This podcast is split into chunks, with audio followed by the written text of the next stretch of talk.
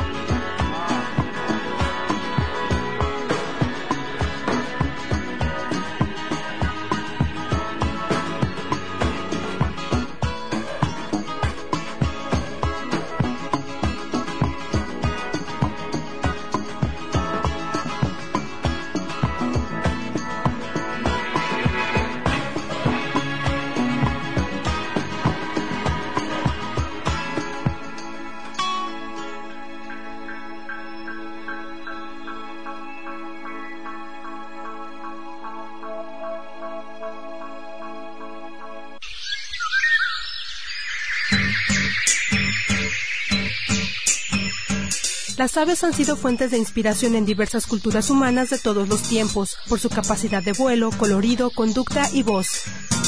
En México, las aves han sido representadas a lo largo de su historia, lo cual es fácil de entender, ya que en nuestro país habitan 1050 especies de aves, de las cuales alrededor de 369 especies de aves se pueden observar potencialmente en la Bahía de Banderas. De acuerdo a los estudios realizados en el estero El Salado, se han identificado más de 100 especies de aves, tanto de hábitos acuáticos como terrestres. Cabe mencionar que la presencia y abundancia de las especies es diferente a lo largo del año debido a las estaciones.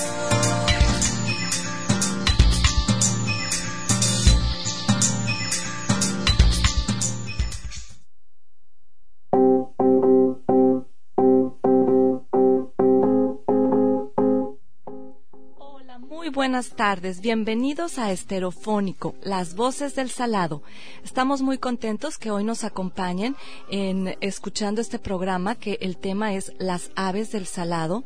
Les saludan desde la cabina de Red Radio Universidad de Guadalajara Isabel Cárdenas, coordinadora de uso público en el área natural protegida Estero El Salado. Y Jaime Torres, director del área natural protegida Estero El Salado. Eh, bueno, estamos hoy aquí en, en, el programa en compañía por el momento de nuestro amigo, el guía Alejandro Martínez. Él es guía naturalista especializado en aves. Él es miembro fundador del programa de protección y conservación de la guacamaya verde en Bahía de Banderas y fundador de la empresa de observación de aves Birding en México. Muchas gracias por acompañarnos esta mañana, Alejandro. Bienvenido. Muchas gracias a ustedes. Y bueno, estamos en espera de que llegue el doctor Fabio Cupul, quien, bueno, ha hecho muchas investigaciones en, en el estero El Salado, incluyendo acerca de la diversidad de aves presentes en el estero. Así es que esperamos que en un ratito nos, nos acompañe y llegue el doctor Fabio Cupul. Isabel, como siempre, me permito hacer una pequeña introducción o experiencia con, con, con nuestros acompañantes. Recuerdo que en el año 2001 lo digo porque Alejandro tiene ya bastantes años eh, trabajando con aves, tiene bastante experiencia. Yo recuerdo que en ese año 2001 que yo acababa de egresar de la universidad, fui a juntas y veranos a, revisar un proyecto y ahí lo conocí por primera vez. Eh, yo había trabajado con aves marinas, etcétera, ¿no? Entonces lo conocí ahí y me di cuenta que tenía mucha experiencia y, y de ahí en adelante ha seguido acumulando mucha más experiencia, ¿no? Entonces, esta experiencia la va a compartir este, con los vallartenses porque Alejandro, este programa es para los vallartenses. Eh, todo lo que hacemos en la bahía, todo lo que hacemos en el estero del Salado, nosotros queremos dárselo a conocer a los pobladores de la bahía, principalmente a Puerto Vallarta, ¿no? Que son los que viven en los alrededores del estero del Salado, para que sepan qué es lo que hacemos y por qué proteger el estero. Así es. Entonces, bueno, hoy tendremos, este, pues ahora sí que la información acerca de las aves que habitan este estero y bueno, eh, podemos también hablar con Alejandro acerca de la posibilidad de desarrollar la actividad de observación de aves, que es una, una actividad ecoturística dentro del estero. Escucharemos también las voces del pueblo, es decir, lo que las personas que entrevistamos conocen acerca de las aves y de la presencia de las aves en el estero. Y más adelante también tendremos la oportunidad de escuchar el comentario editorial del doctor Juan Luis Cifuentes Lemus. Eh, les pedimos a, todos los radioescuchas que si tienen alguna duda, algún comentario, alguna participación, sea bienvenida.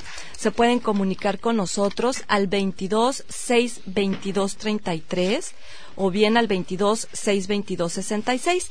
Si no están en Vallarta, tenemos un número 800 porque nos hemos informado de que hay algunos seguidores de Esterofónico fuera de Vallarta. Entonces se pueden comunicar al 01 800 33 76 314. Se los voy a repetir. 01800 33 76 314.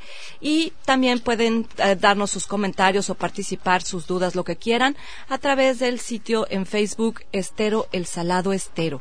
Entonces, bueno, pues los invitamos a participar en este programa de las aves del salado.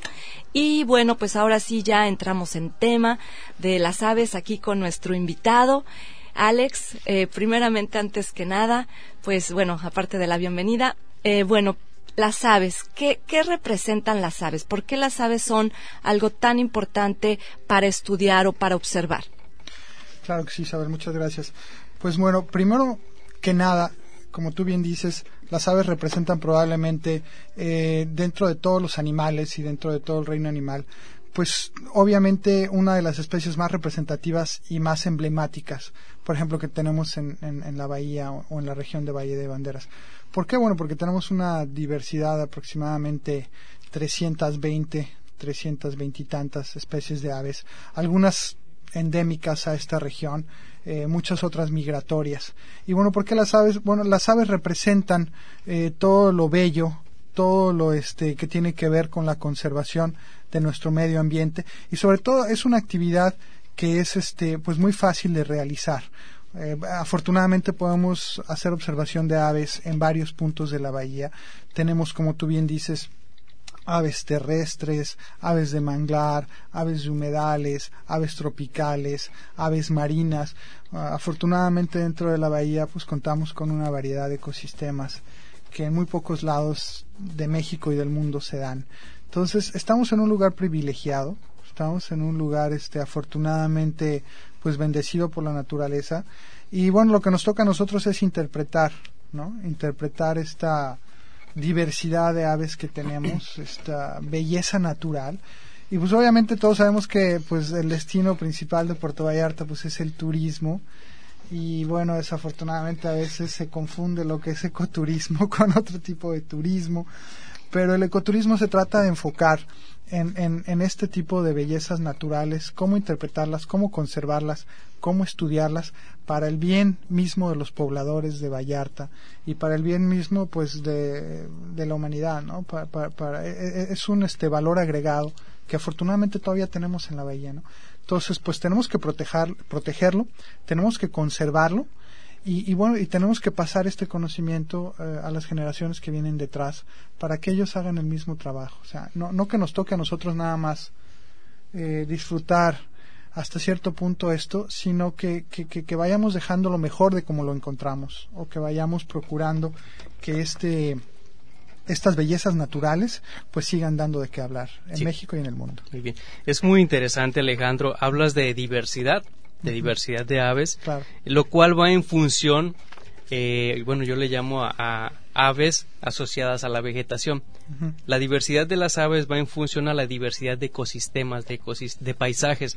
Tenemos montañas, tenemos, tenemos eh, pericos, tenemos guacamayas que vienen de la sierra, tenemos lagunas costeras, tenemos eh, garzas, eh, ibi rosado, la espátula tenemos mar enfrente en la costa, tenemos patos bobos, patas azules, patas café, entonces tenemos una gran diversidad gracias al a la diversidad de paisajes o de ecosistemas que tenemos. Entonces, si no protegemos esos paisajes, esos ecosistemas, que poco a poco lo estamos fraccionando, entonces la diversidad de aves se va a ir desplazando hacia otro lugar. La riqueza que tiene Puerto Vallarta, aún estamos a tiempo de protegerlo, de conservarlo. Y no hablamos de aves nada más, sino todo lo que está asociado a esa mancha de vegetación.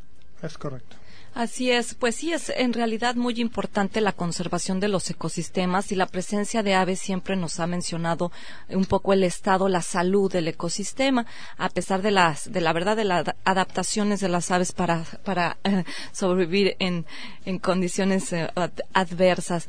Eh, bueno, les quiero recordar que se pueden comunicar con nosotros al 2262233, al 2262266 o bien al 01833 76314 y esto se los menciono porque aquí estoy viendo que Alejandro eh, nos trajo para regalar, para obsequiar a los radioescuchas unos pósters muy bonitos acerca de eh, pues eh, aves, aves presentes en la Bahía de Banderas. Así es que si se comunican tendrán la oportunidad de recibir un póster que lo bueno lo van a poder venir aquí a, recoger aquí a, la red eh, a la radio. Entonces comuníquense y pues serán eh, ahora sí que ganadores de un bello póster de aves de la bahía de banderas. Entonces eh, gracias Alejandro, por cierto, por este detalle, ¿no? De traernos un, obsequio para los radioescuchas. ¿Qué ave es la que tiene el póster, Alejandro? Bueno, aquí tenemos un bobo de patas azules. Esta es una fotografía preciosa tomada por uno de nuestros mejores fotógrafos que tenemos aquí en Bahía de Banderas, Frank McCann. Y eh, bueno, es dentro de las Islas Marietas, eh, observando hacia el sur de la bahía con una puesta de sol como las que solemos tener en Puerto Vallarta y arriba viene el logotipo del, del Festival de Aves de Vallarta próximo el mes que entra, el 15, 16, 17 18 de marzo. Entonces, esta es una foto marina y en realidad nada más para un poco pues dar testimonio de las diferentes aves. Muy bien. Para quien no conozca a Frank McCann, un fotógrafo de naturaleza que tiene excelente trabajo en Puerto Vallarta, bueno, en toda la región, tenemos en el estero del Salado, frente al Hospital de los Marinos, unas imágenes de tamaño espectacular, de gran formato. Esas fotografías son tomadas por Frank McCann, es trabajo de él. Sí, así es. Bueno, y también vemos que traes otro tipo de póster que es eh, acerca una, pues es una ilustración, es un dibujo muy bonito de la guacamaya verde. Así es que si a ustedes les gustan las guacamayas y quieren tener un póster de guacamaya, por favor comuníquense a Retra de Universidad de Guadalajara al 226-2233 y podrán obtener este bello póster. De aquí un obsequio de nuestro invitado especial, Alejandro Martínez. Muchas gracias. Bueno, eh, pues creo que nos vamos a ir ahorita a un corte. De regreso tendremos la oportunidad de escuchar eh, la, la opinión, las voces del pueblo y seguiremos platicando con nuestro invitado. Gracias. Estereofónico. Continuamos.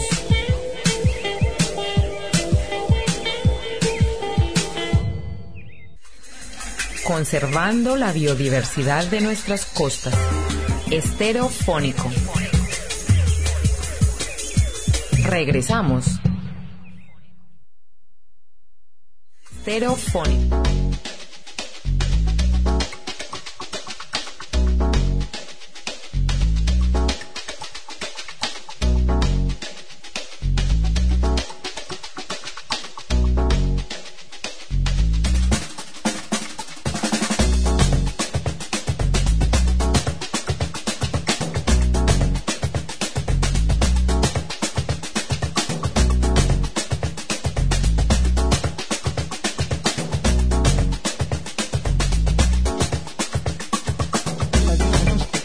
Hola, estamos aquí de regreso en Esterofónico, las voces del salado, las voces del salado, y estamos hoy con nuestro invitado Alejandro Martínez. Alejandro, bienvenido. Y bueno, eh, previamente estuvimos hablando de la importancia de las aves y de conservar los ecosistemas dentro de la bahía para que ellas permanezcan y podamos seguirlas apreciando. Y bueno, ahora ya vamos a hablar directamente de las aves presentes en el estero El Salado. Eh, Alejandro, ¿qué nos puedes mencionar acerca de esto? ¿Qué, y, también tú, Jaime, que tienen tantos años haciendo observación de aves en el estero. ¿Cuántas especies tenemos? ¿Qué importancia tienen? ¿Todo el año son las mismas? Coméntenos. Claro. Este, bueno, mira, el, el estero del Salado obviamente es una región importantísima. Pues el último manchón o pulmón que nos queda todavía natural en Puerto Vallarta, que representa obviamente una diversidad de ecosistemas también. Ahí podemos encontrar lo que es el bosque espinoso todavía, el manglar, me parece que es mangle rojo o verde. Blanco. Eh, mangle, mangle blanco. Como, no, es, es como la bandera, no, es rojo, blanco y negro. Ah, bueno. También hay amarillo, no, no es cierto. Okay. Y este, como bien decías Isabel, cuerpos costeros, en donde, bueno, ahí se ven este, todo lo que es este, los ambientes de humedales y, y la diversidad de aves que, por ejemplo, yo he observado en, en el estero del Salado es importantísima. Todavía ahí, de hecho, yo creo que se encuentran áreas de anidación para el tecolote pigmeo, que lo llegamos a observar hace un par de semanas con ustedes, el tecolote pigmeo, que es eh, el búho o la especie de búho más pequeña que tenemos en la bahía. También este recuerdo que observamos un el famoso halcón collarejo o halcón selvático de collar, que lo tienen ustedes presenten ahí en el estero del Salado, que bueno, que representa una de las aves este, más interesantes que se pueden encontrar en toda la bahía. Normalmente estas aves pues se encuentran más en el bosque tropical y todo esto, pero a mí me parece que esta ave, bueno, pues se quedó atrapada entre la urbanización o algo y quedó ahí. Bueno, todavía se pueden observar los, los pericos ahí que pasan normalmente y afortunadamente todavía llegan ahí por lo que tenemos este eh, que nos han informado nuestros amigos biólogos Carlos Bonilla, Claudia Cinta y Roberto Ornelas que están estudiando bueno una de las especies más emblemáticas que tenemos en la bahía que es la guacamaya verde. La guacamaya verde desafortunadamente ya ha desaparecido en la mayor parte del país. Llegó a ser la especie de guacamaya o de loro perico con más amplia distribución en todo México, ¿no? en el occidente de México y en algunas partes del oriente, inclusive el centro y el sureste de México. Eh, ahora ya la tenemos nada más en algunos manchones. La tenemos todavía presente en la Bahía de Banderas con poblaciones aisladas. Obviamente Carlos Bonilla y Claudio Cinta van a abundar un poco en esto. Pero esta guacamaya llega al estero del Salado a comer hoja, hoja de mangle. Así es. Muy interesante porque no sabemos por qué. Nosotros pensamos que es una especie de desintoxicación bueno, no sé si algunos de ustedes saben, pero algunos pericos y guacamayas y loros, dentro de su alimentación comen bayas y frutos que alguna vez pueden ser un poco tóxicos, ¿no?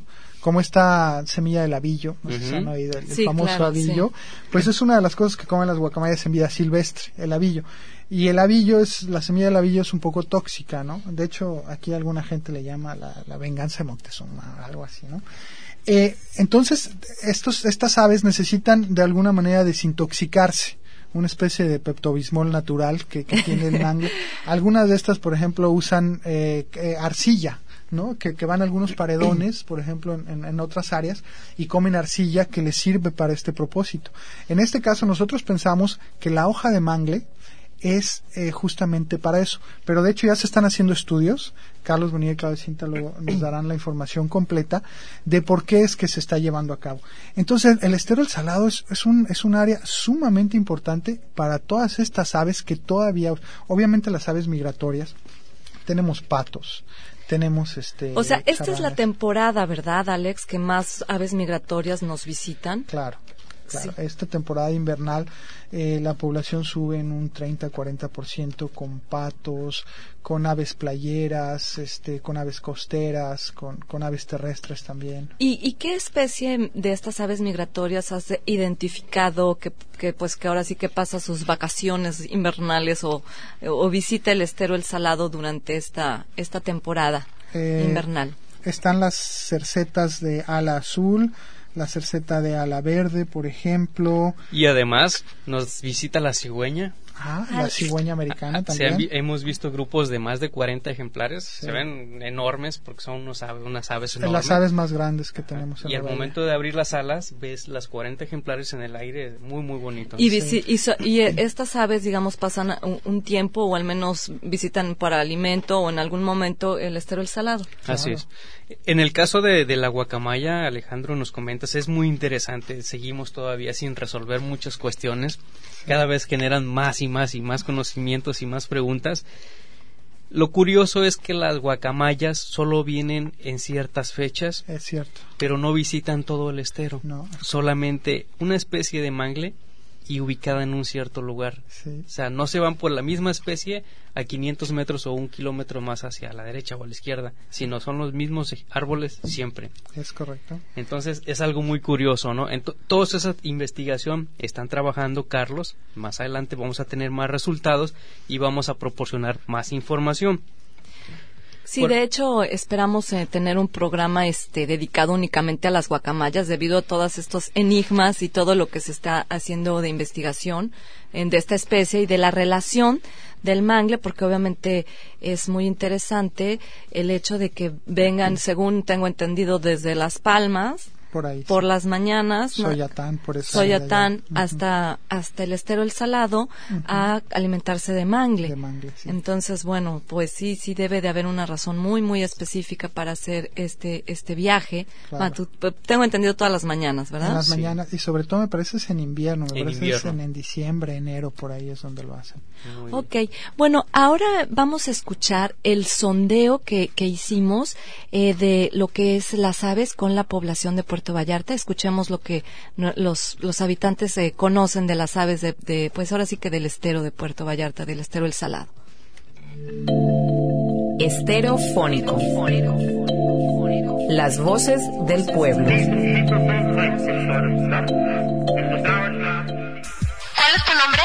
Olivia Gutiérrez. ¿Conoces el estero El Salado? Sí. ¿Sabes cuál es la importancia de esta área natural protegida para las aves?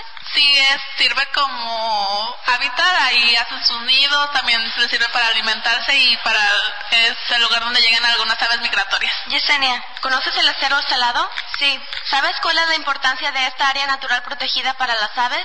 Sí, les sirve para alimentarse y también de hábitat. Paola, ¿conoces el estero salado? Sí. ¿Sabes cuál es la importancia de esta área natural protegida para las aves? Pues sí, no es muy importante porque eso es lo que ayuda a tener este um, en cuidado la naturaleza, las aves, cosas. Karina, ¿conoces el estero salado? Claro que lo conozco. ¿Sabes cuál es la importancia de esta área natural protegida para las aves? Sí, para el refugio y la, y la alimentación de las aves. Celsi. ¿Conoces el estero salado? No. Leticia. ¿Conoces el estero salado? No. Olivia Gutiérrez. ¿Podrías mencionar algunas especies de aves que se encuentran en el estero salado? Hay garzas, patos, este, luises, halcones, guacamayas y otras. Yesenia, ¿podrías mencionar algunas especies de aves que se encuentran en el estero salado? El luis, la garza, este, los patos, la guacamaya. Karina, ¿conoces algunas especies de aves que viven en el estero salado? Claro que sí, la guacamaya, eh, los doros y las garzas. Paola, ¿podrías mencionar algunas especies de aves que habitan en el salado? Ay, no, no sé, la verdad. Gracias. Bueno, pues ya escuchamos, realmente, el, bueno, la- las personas entrevistadas sí tenían bastante idea de, de la importancia del lugar para, para hábitat, para alimentación y pues sí, bastante realmente pues la, idea de cuáles son las especies más representativas que, que visitan o que habitan el estero El Salado. Entonces, pues nos da mucho gusto que realmente sí, sí está el- las personas entrevistadas eh, eh, con la idea de, de cuál es la, la importancia del estero para las aves y, y cuál es algunas de la, de- alguna de la diversidad de estas, de estas especies dentro del estero. Ahí en el estero del Salado, Alejandro, Isabel, hemos logrado identificar, primero creíamos que teníamos un problema con la especie del mangle porque veíamos los ejemplares secos. Dijimos, vaya, algo está pasando con el agua, con, con la tierra, no entendemos este sistema, ¿qué pasa? ¿Por qué se están secando estos árboles? Resulta que ahí tenemos una de las poblaciones de pericos más grandes de la zona. Entonces amanece y se van. No sabíamos en dónde estaban los pericos, bueno, ya ubicamos y ya sabemos quiénes son los que están secando los árboles, unos, unos cuantos. Y curiosamente, igual que las guacamayas, siempre los mismos árboles. Entonces, O sea que esos pericos dañan al mangle, no, no, no, no, para nada. o sea, los secan. Eh, le tiran las, las hojas. Ah, le tiran las hojas. Este, y el árbol, los mangles todo el año están generando Re- regenerando, Es sí, una sí. de las funciones que tienen lo- los aves directamente con los ecosistemas de manglar, ¿no? Eh, Así el, el ejemplar de mangle ya no gasta energía en pasar la sal a la hoja para posteriormente liberarla. Entonces llega la- el, el, el, el ave y le tira. Digamos la que hoja. sería una poda por parte de los de las aves hacia Sí. el mangle y, de- y le permite entonces regenerar su follaje nuevamente. Sí, así es. Tenemos por aquí un comentario de, de Gustavo García. Él nos pregunta en dónde se puede informar a detalle sobre la diversidad del estero del Salado. En la página web del estero del Salado, que es www.esterodelsalado.org, diagonal 2011, diagonal.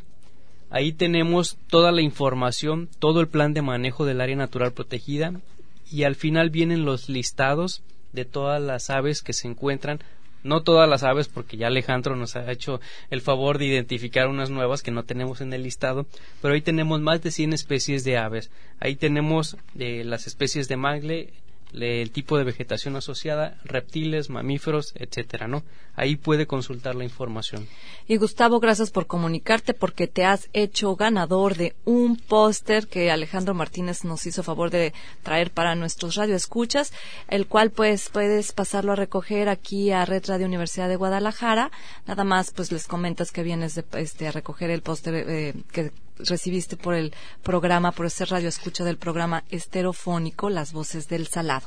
Así es que gracias por participar y les pedimos a, a todos los radioescuchas que se comuniquen y nos digan sus inquietudes. Lo pueden hacer marcando el 22 622 33, el 22 622 66 o bien el 01 800 33 76 314.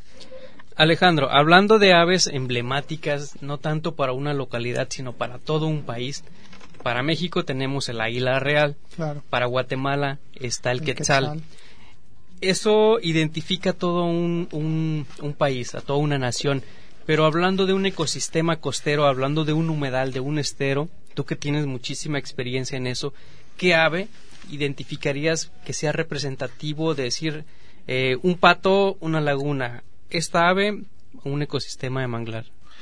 Pues mira, como tú bien dices, eh, las aves son emblemáticas y representan, pues, por mucho la salud de los ecosistemas.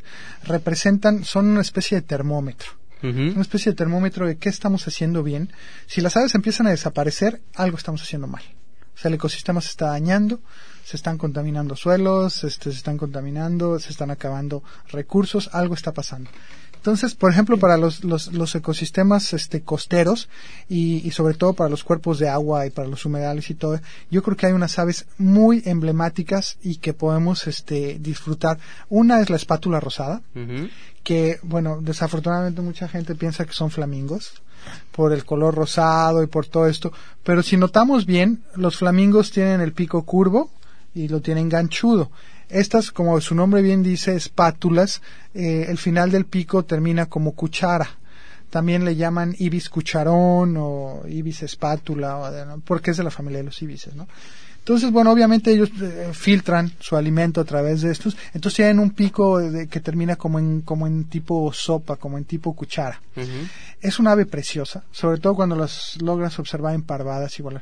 Son definitivamente eh, la, la, la especie que cuando tú ves en vuelo, es la especie más bonita de observar, por ese color rosa. Y por otra parte, también en el manglar, una especie emblemática es la garza canela o la garza pico de bote, que desafortunadamente es un ave que, que es muy sensible a los cambios de cuando hay cambios de uso de suelo y este tipo de cosas, a la alteración en los sistemas, que también la teníamos presente, eh, la, vamos a estar buscando en el estero El Salado. Isabel me ha comentado que la ha visto, yo no he hecho el, paseo de lancha por ahí, pero probablemente del lado del manglar donde está el canal todavía se encuentre de ahí. En, algunos puntos de Nueva Vallarta la llegamos a observar hace años. Eh, eh, obviamente en, otros puntos está muy presente como en La Tobar, en San Blas y estos áreas. Entonces, esta garza de pico de bote, pico, de zapato, es una, una ave indicadora de la estabilidad del sistema.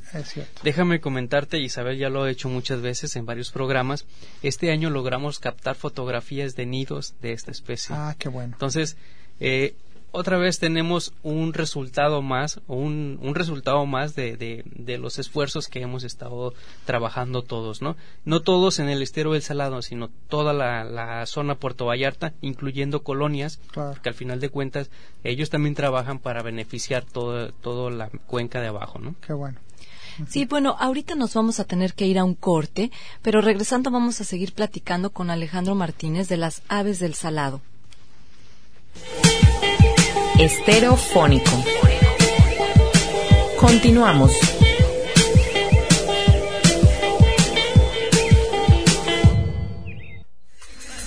Conservando la biodiversidad de nuestras costas. Estereofónico. Regresamos. Las aves son vertebrados de respiración aérea con sangre de temperatura constante la boca se les ha transformado, al perder los dientes, en un pico. Eh, las extremidades anteriores han sido modificadas, formando lo que les llamamos alas. Su cuerpo está cubierto por plumas y sus extremidades posteriores eh, terminan en dedos con uñas y esto les permite tener la posición bípeda y así desplazarse en diferentes lugares. Son ovíparos, es decir, nacen de huevos y más o menos se calcula una gran cantidad de especies, más de 40.000 en todo el mundo, acomodadas en los más diversos medios y más variadas condiciones ambientales. Sus plumas hermosas han hecho que las apreciaran mucho, sobre todo las culturas prehispánicas.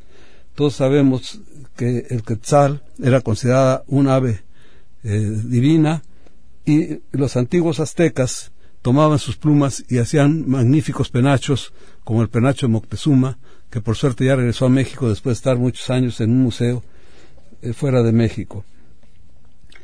Muchos eh, de estas aves caracterizan las zonas, por ejemplo, en México tenemos el pájaro bandera, los biólogos le llamamos trogón mexicano, cuya cola tiene verde, blanco y colorado, o sea, los colores de nuestra bandera. Eh, vamos a ver que en el agua devorando la serpiente, los aztecas donde la encontraron, subieron que ahí había que fundar su ciudad y así nace eh, Tenochtitlan, ya que de Aztlán se desplaza hasta lo que después se llamó Tenochtitlán. Las aves son muy útiles. Vamos a encontrar eh, insectívoras eh, como las golondrinas que comen gran cantidad de eh, plagas en los campos, insectívoras de bosque como los carpinteros y los trepatroncos que van a sacar de la corteza de los árboles los insectos que le están molestando. Vamos a ver que las lechuzas y los búhos, que algunas gentes les tienen miedo, son magníficas comedoras, igual que las águilas, de ratones y otros roedores y así mantiene también el campo. Tenemos aves eh, decorativas y ornamentales como el pavo real y las guacamayas, aves canoras, divinos cantos, inclusive una cosa muy simpática que podemos hablar de los cantos de las aves, que los biólogos los graban y ahora están identificando las especies por los cantos de cada una de ellas. Y, y vamos a ver cómo ya los antiguos mexicanos, por ejemplo, Nezahualcóyotl escribe un verso bellísimo sobre el censontle y dice, amo el censontle, ave, de, pájaro de cuatrocientas voces.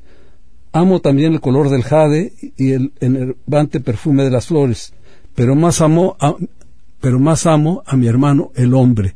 Ojo, en esta época de campaña, que lo que menos es el amor de los hombres, ahí nos dejan esa muestra de una filosofía realmente brillante.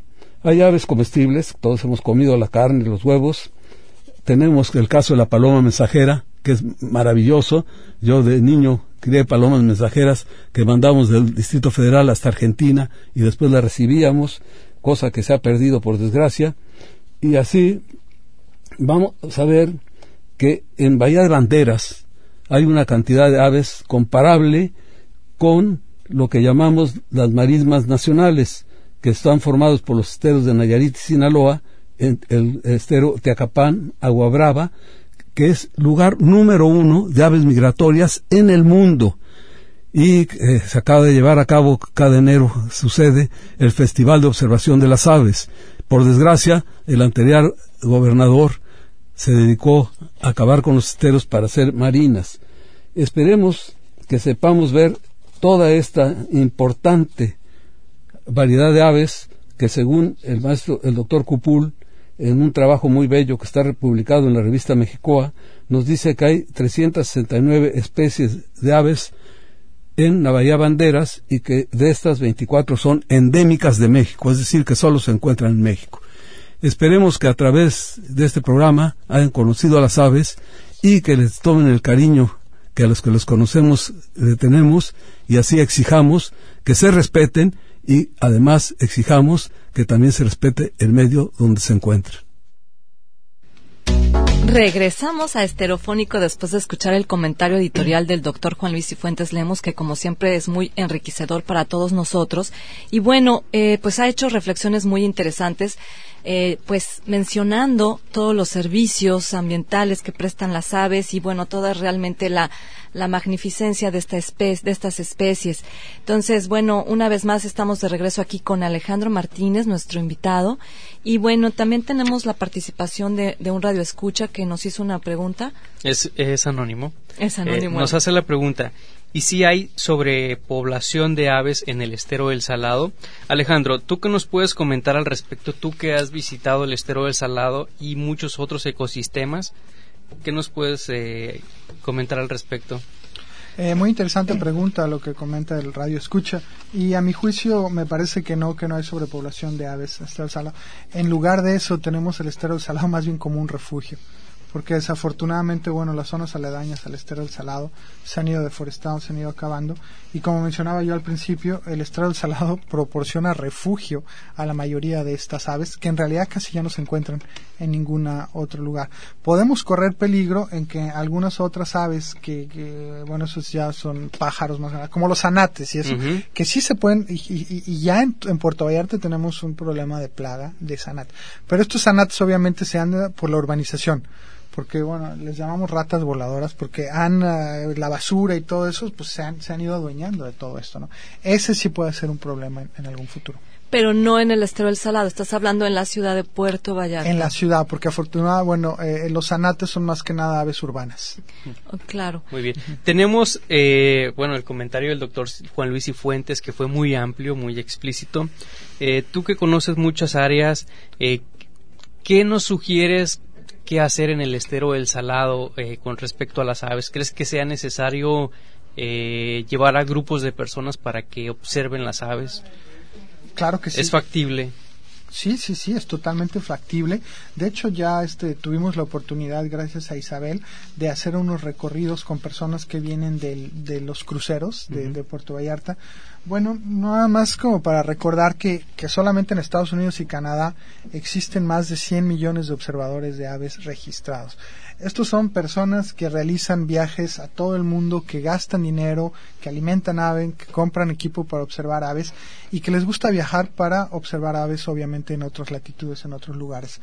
Entonces, este, es, es, es, un, es un turismo bastante sustentable, eh, es, es una manera de generar recursos muy, este, de, de manera muy, muy contigua con lo que es lo que están haciendo en el estero del Salado. De hecho, este, la gente que conoce el estero del Salado queda completamente fascinada y obviamente queda muy este, contenta del trabajo que se está haciendo ahí. El Estero del Salado representa un uh, refugio para observar sobre todo diferentes tipos de aves sin viajar muy lejos. O sea, no se necesita ir, por ejemplo, a San Blas o se necesitan ir a otros lados para observar aves de manglar o aves playeras o sobre todo este halcón selvático de collar, el, los tecolotitos, a algunos sensontles que también se encuentran ahí. Eh, es una actividad bastante buena que se puede realizar en el Estero Salado. Y que es sustentable, como mencionas, pero también que tiene una, un bajo impacto, ya que realmente los observadores de aves siempre estaban en grupos pequeños, con sus binoculares, realmente es una actividad que eh, bueno que permite que, que siga se siga conservando el ecosistema no es un es una actividad realmente muy pues muy eh, noble y, y, muy de la mano de la conservación. Es cierto, claro que sí. Entonces, eh, bueno, pues qué interesante. Bueno, vamos a seguir comentando de, de, esta, de esto de la observación de aves. Y bueno, Alejandro también ya nos va a platicar en el regreso acerca de un festival de aves que, que está organizando. Pero bueno, antes de esto nos vamos a corte. Eh, les recuerdo que se pueden comunicar con nosotros al 22 622 33, al 22 622 66. Y bueno, si se comunican van a tener oportunidad de, eh, de ser acreedores de, recibir un póster de la guacamaya verde, que realmente está muy bonito. Entonces comuníquense y estamos, seguimos en contacto. Eh, continuamos. Estereofónico. Continuamos.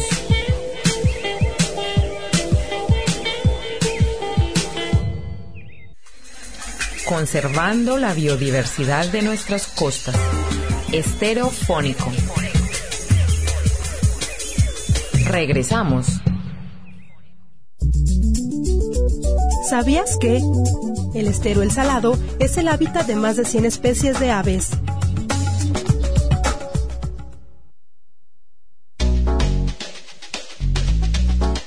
Hola, estamos de regreso aquí en Esterofónico, ya en la parte final. Qué barbaridad, se nos ha ido rapidísimo este programa aquí platicando con Alejandro Martínez acerca de las aves del salado. Y bueno, Alejandro, pues ahora sí que como ya se nos está acabando el tiempo, pues ¿qué nos puedes decir a manera de conclusión de la importancia del estero del salado para las aves y aparte que nos platiques eh, de pues del Festival de las Aves que estás organizando junto con Claudia? Claro que sí, gracias Isabel. Bueno, pues nuevamente yo creo que invitar al, al público en general que tenemos la fortuna de tener todavía esta área protegida dentro del salado y que yo creo que hay que conocerlo porque como bien dice el doctor Juan Luis Cifuentes, solo podemos conservar lo que conocemos y lo que amamos. Y si no sabemos lo que tenemos, pues ahora que lo perdamos vamos a estar bastante arrepentidos. Afortunadamente todavía tenemos estas áreas y este, bueno, pues yo quiero obviamente felicitar a ustedes, a Jaime, a Isabel, por lo que están haciendo en el, en el Estero del Salado y, en general todo el patronato y, y, toda la gente que se ha involucrado. Yo sé que esto del Estero del Salado ha sido una lucha de años. O sea, yo me acuerdo desde los noventas que si se hacía el decreto, que si no, que si se conservaba, que si no sé qué. Afortunadamente el Estero del Salado es una realidad. Ahí tenemos los datos que está diciendo Jaime, ¿no? De aves que están anidando ahí. Yo creo que hay que conocer este lugar, hay que cuidarlo y hay que sentirnos orgullosos de esto, porque es lo que nos da identidad. O sea, finalmente Puerto Vallarta pues se ha convertido ya en otro tipo de destino, entonces las cosas que tenemos hay que sentirnos orgullosas de ellas, ¿no? O sea, tenemos aves emblemáticas, hay que sentirnos orgullosos, nos dan identidad, hay que conocer estos lugares. Y bueno, como bien decías Isabel, este en base a eso, pues este afortunadamente Claudia que hay que darle todo el reconocimiento. Se ha dado a la tarea, Claudia Lovera, mi esposa, que le mandamos un beso y un saludo. Ah, muy por bien. ahí. Sí, saludos a Claudia. Por ahí nos está escuchando. Escuchando. Ay, muy bien. Se, se ha dado a la tarea de organizar esto, el primer Festival de Aves de Puerto Vallarta. Como bien comentaba el doctor Juan Luis Cifuentes, eh, San Blas cuenta con un festival de aves desde hace años ya. Mazatlán ha contado con un festival de aves. Esto de los festivales de aves se ha dado mucho por, por este movimiento de observadores de aves que se ha venido dando en muchas partes, sobre todo en Estados Unidos y Canadá. En México nos habíamos quedado un poquito atrás con esto del Festival de Aves. Entonces dijimos, bueno, este año hay que hacerlo, porque llevamos años planeándolo y no se dan las cosas, nunca se van a dar las cosas, hay que hacerlas. Entonces, estamos planeando un festival de aves, el logotipo es una guacamaya, estamos este, en este momento, como va a ser el primero, nos vamos a, dar un poquito a la tarea de estar del lado de Cabo Corrientes, porque en esa área es donde se, este, se están prestando las, las, situaciones para darlas, lo que es los jardines botánicos de Vallarta, una villa que se llama Villa Salia, que, es, que es, un, es una villa orgánica muy bonita que está entre los jardines botánicos y el Tuito, y un lugar precioso para observar aves, que es el Rancho Primavera, a 10 minutos del Tuito, en el camino hacia las Guasimas y Chacala. Este es un rancho privado en donde se ha comprado como, como 200 eh, hectáreas para conservación de las aves, sobre todo eh, de, loros y de pericos y de estas aves. Se han estado sembrando árboles que alimentan y que atraen a diferentes especies. Entonces viene uno de los ornitólogos más famosos del mundo, se llama Gregory Hommel, es una de las pocas personas que ha observado más de la mitad de las aves de todo el mundo. Es un ornitólogo que ha viajado por todo el mundo y él va a ser una de las atracciones principales. Va a dar lecturas, va a guiar tours, nos va a enseñar a observar a las aves. Va, a haber eh, cosas para niños, o sea, va a haber unas pinturas de murales muy interesantes. Esto empieza el jueves 15 de marzo del año en curso y el registro va a ser en el Jardín Botánico eh, todo el día hasta la una de la tarde. Vamos a tener, de hecho, una salida, un autobús eh, por parte del New American High School que va a pasar a las 7 de la mañana por Extarbus Centro y a las 7.10 a la salida. Esto es un transporte para 27 personas gratuito que vamos a tener para que la gente se, se vaya a, esa, esos lugares. Muy bien, Alejandro, pues qué interesante. Así es que ya saben, tienen la oportunidad de participar en el Festival de Aves de Vallarta, en donde va a venir gente muy reconocida y donde van a poder, eh, pues ahora sí que aprender y conocer más de esta actividad que es la observación de aves. Eh, ¿Algo más que quieras añadir, Alejandro? Porque ya vamos casi de salida. Pues agradecerle la oportunidad de haber estado aquí y eh, bueno, un saludo a todos los que nos escuchan. Muchas gracias. Pues bueno, eh, Jaime, tú pues ya sabes, pueden visitar el Salado y pueden conocer las aves del Salado. Todos los jueves a las 11 de la mañana tenemos recorridos guiados sin costo para la población y visitantes de Puerto Vallarta. Lo único que tienen que hacer es llamar al teléfono 22 628 70 pedir que la comuniquen con el área natural protegida y hacer su reservación o escribir un correo electrónico a reservas arroba y nosotros con todo gusto le hacemos eh, la reservación del espacio para que pueda visitar y conocer el estero del Salado.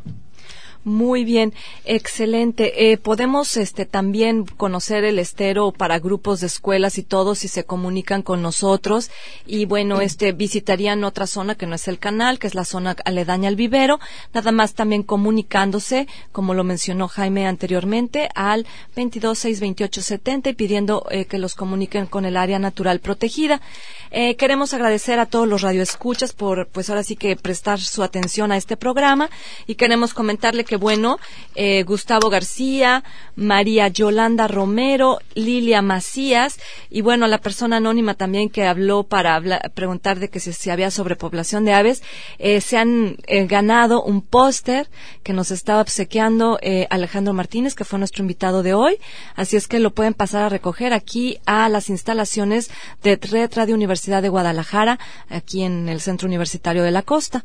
Entonces, pues gracias a todos los que nos han escuchado y también queremos dar las gracias, por supuesto, a quien nos ayudó hoy en controles, a Juan Estrada. Muchas gracias, Juan. Al productor, a Chepe Gómez y, bueno, por supuesto, a la directora de Red Radio Universidad de Guadalajara en Puerto Vallarta, a Karina Macías. Y, bueno, un agradecimiento muy especial también para Lucero Mendoza y Clara Murcia, que siempre nos están presentes en la producción del programa. Muchas gracias. Y a Víctor Santos, que siempre está ahí. Me gusta, me gusta. Ah, sí, Víctor, gracias que siempre estás escuchándonos y diciéndonos que te gusta todo y estás de acuerdo con lo que dice el invitado y con lo que decimos nosotros. Y eh, agradecemos de verdad eh, su atención. Les eh, comentamos la próxima semana, seguiremos en Esterofónico y les adelantamos que el programa la próxima semana vamos a hablar de los cocodrilos del salado, que pues también es otra de las especies emblemáticas, no solo del salado, sino de toda la Bahía de Banderas. Tendremos a los especialistas aquí. Y bueno, pues eh, esperamos contar, seguir contando con su atención.